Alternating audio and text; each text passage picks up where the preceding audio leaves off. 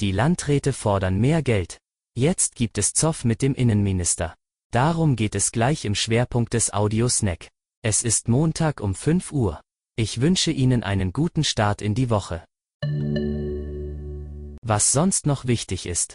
Aufatmen bei vielen Mädchen, Jungen und Sozialarbeitern. Jugendclubs in Mecklenburg-Vorpommern dürfen ab morgen wieder Kinder und Jugendliche im Innenbereich empfangen. In die Räume der Einrichtungen dürfen nun feste Gruppen mit bis zu 15 Jugendlichen eingelassen werden, wie das Sozialministerium ankündigte. Für Menschen über 60 Jahre, die noch nicht gegen Corona geimpft sind, stehen am morgigen Dienstag einige freie Impftermine in der Hansemesse Rostock zur Verfügung.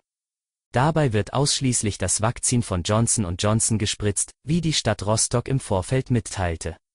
Voraussetzung für einen Termin sei, dass die über 60-Jährigen bislang weder eine Corona-Schutzimpfung erhalten haben, noch eine andere Impfung innerhalb der vergangenen zwei Wochen.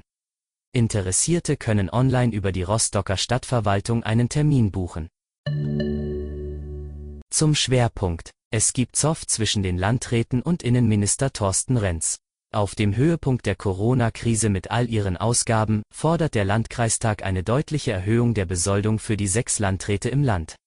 Es geht um 500 Euro bei einer Besoldung von aktuell 9.065 Euro, für die Landräte in den Kreisen mit über 175.000 Einwohnern.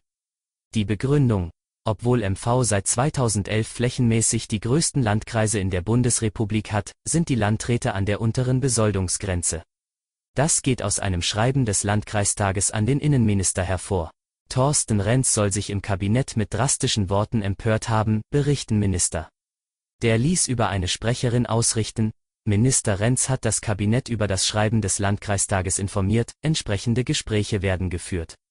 Der Beamtenbund schäumt, Erst im Januar gab es eine knappe Besoldungsanpassung für die Beamten von 1,2 Prozent, von der auch die Landräte profitieren. Die hatten sich aber zuvor gegen die Besoldungserhöhung für ihre Beamten gewehrt. Beamtenbund Landeschef Dietmar Knecht ist verärgert. Seinerzeit war es die Vereinigung kommunaler Arbeitgeber, an der eine Tarifeinigung fast scheiterte. Zu groß war die Sorge vor finanziellen Schäden, die die Corona-Krise mit sich bringt. Scheinbar haben das die Landräte jetzt vergessen.